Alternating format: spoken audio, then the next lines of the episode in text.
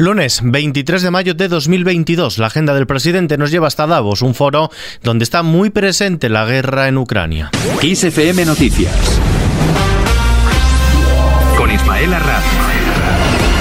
El presidente del gobierno, Pedro Sánchez, afronta el Foro Económico Mundial de Davos como una oportunidad para exponer el potencial inversor que ofrece España, de forma especial en el sector de los microchips, en medio de la incertidumbre económica mundial agravada por la guerra en Ucrania. Mientras tanto, el líder del Partido Popular, Alberto Núñez Feijóo, ha completado su equipo premiando a consejeros autonómicos en activo y recuperando referentes de la formación, al tiempo que ha integrado en segundos puestos a miembros de la dirección de Pablo Casado y ha optado por la continuidad de los portavoces parlamentarios Casi dos meses después de hacerse con el liderazgo de la formación, Feijó ha reunido al Comité Ejecutivo Nacional de su partido para completar sus equipos, tanto en la dirección orgánica como en los grupos parlamentarios. Por otro lado, el presidente de los populares ha acusado al Ejecutivo de Pedro Sánchez de desprestigiar la jefatura del Estado y todas las instituciones y ha prometido que su partido dará una capa de dignidad cuando llegue al gobierno. Escuchamos a Núñez Feijó. Probablemente no haya ni una sola institución del Estado que no requiera un barniz de dignidad. Y les puedo asegurar que vamos a dar muchas capas de dignidad a las instituciones del Estado. Os garantizo que lo vamos a hacer. Vamos a prestigiar nuestras instituciones, porque no son las instituciones del Gobierno, son las instituciones de los españoles. Sin dejar la arena política, la presidenta de Ciudadanos, Inés Arrimadas, ha argumentado que el partido ha propuesto la reforma del artículo 2 de la Constitución para garantizar que España es una nación de ciudadanos y territorios libres e iguales, para que no haya división de primera y segunda, así lo ha anunciado la propia Inés Arrimadas. Una iniciativa valiente, como es nuestro partido, reformista, como es nuestro partido, para cambiar el artículo 2 de la Constitución española y que deje de existir esa expresión de nacionalidades y regiones que da a entender que hay territorios de primera y territorios de segunda en España, para garantizar que España es una nación de ciudadanos libres e iguales que se configuran 17 comunidades autónomas y dos ciudades autónomas para que no haya ni ciudadanos de primera y de segunda ni territorios de primera y de segunda. Respuesta desde Ferraz. El portavoz de la Ejecutiva Federal del PSOE, Felipe Sicilia, ha dicho que a su partido no le preocupa que deje de existir la distinción entre nacionalidades y regiones en la Constitución, como propone Ciudadanos, ya que le parece mucho más interesante poder cambiar otros términos como el de disminuir. A nosotros de la Constitución lo que nos interesa es que se pueda cumplir pero sobre todo de cara a hacer algún tipo de reforma, nos parece mucho más interesante que podamos cambiar de la Constitución algunos términos que ofenden a muchas personas, como el término de disminuido, y en eso pues ni tan siquiera hemos podido encontrar el acuerdo de la derecha, que prefiere que haya todo un colectivo de personas que en la Constitución están denominadas bajo una palabra que les ofende y que la derecha no haya sido ni tan siquiera sensible a eso. Calviño descarta cambios fiscales generalizados. La vicepresidenta de Asuntos Económicos del Gobierno, Nadia Calviño, ha descartado llevar a cabo modificaciones fiscales generalizadas. Advierte además de que este tipo de rebajas ponen en riesgo la responsabilidad fiscal. Todo ello después de que la presidenta de la Comunidad de Madrid, Isabel Díaz Ayuso, haya anunciado que deflactará el tramo regional del IRPF. Así lo ha anunciado la presidenta madrileña. La Comunidad de Madrid va a deflactar todos los tramos del impuesto sobre la renta para el año que viene.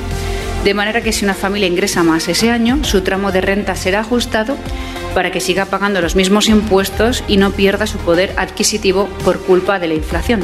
Es decir, si no hacemos nada, lo que provocaría sería una subida de impuestos que queremos evitar. Sería una subida de impuestos encubierta que lo único que hace es dificultar aún más el acceso de las familias a un coste de la vida que está en permanente crecimiento por todo lo expuesto.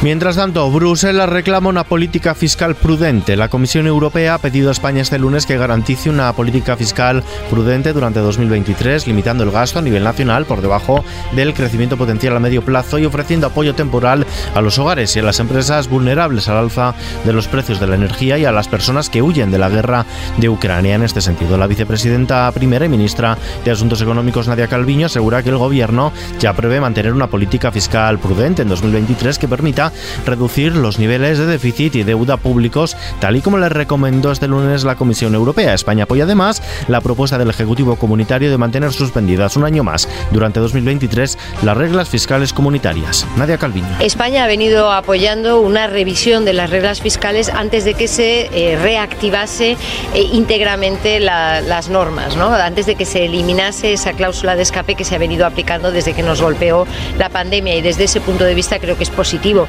que se extienda un año más esa cláusula general de escape. En lo que toca a los bolsillos, la rebaja de la luz por el tope del gas oscilará entre el 11 el 15 y el 20%. La ministra para la Transición Ecológica, Teresa Rivera, ha admitido que hay cierta incertidumbre para calcular la rebaja exacta del precio de la luz una vez entre en vigor el tope al gas para generar electricidad, pero mantiene que la previsión del Ejecutivo es que fluctuará entre el 15 y el 20%. La también vicepresidenta tercera del Gobierno asegura, no obstante, que lo más importante es lograr la reducción del precio que ha habido en los últimos meses.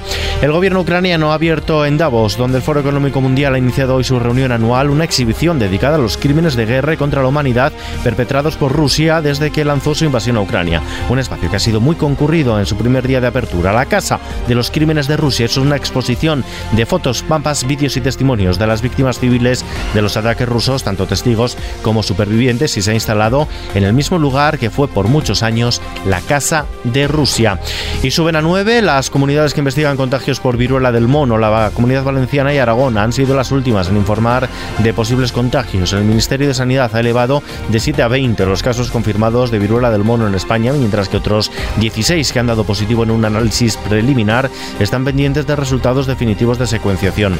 En total y hasta hoy el Instituto de Salud Carlos III ha recibido muestras pertenecientes a 67 casos sospechosos de monkeypox, nueve de las cuales han sido negativas y que por lo tanto se han descartado. Precisamente mañana la evolución de esta nueva enfermedad infecciosa será abordada en el seno de la Comisión de Salud Pública y previsiblemente también en el Consejo Interterritorial de Salud.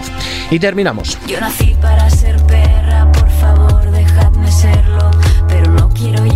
Este perra que canta Rigoberta Bandini nos viene como anillo al dedo para ilustrar esta noticia. Un youtuber japonés ha visto su sueño hecho realidad al transformarse en un border collie de pelo largo. Lo ha hecho con la ayuda de una empresa de efectos. El hombre se gastó cerca de 15.000 euros en el traje hiperrealista de collie que está hecho con piel y pelo sintético. Si yo ahora fuera perra, no estaría aquí llorando. Pues de esta noticia nos despedimos por hoy. La información continúa puntual las 24 horas en los boletines de XFM y ampliada aquí en nuestro podcast XFM Noticias. Un saludo de Ismael Arranz. El sonido es cosa de Gustavo Luna. Hasta mañana. Aunque sí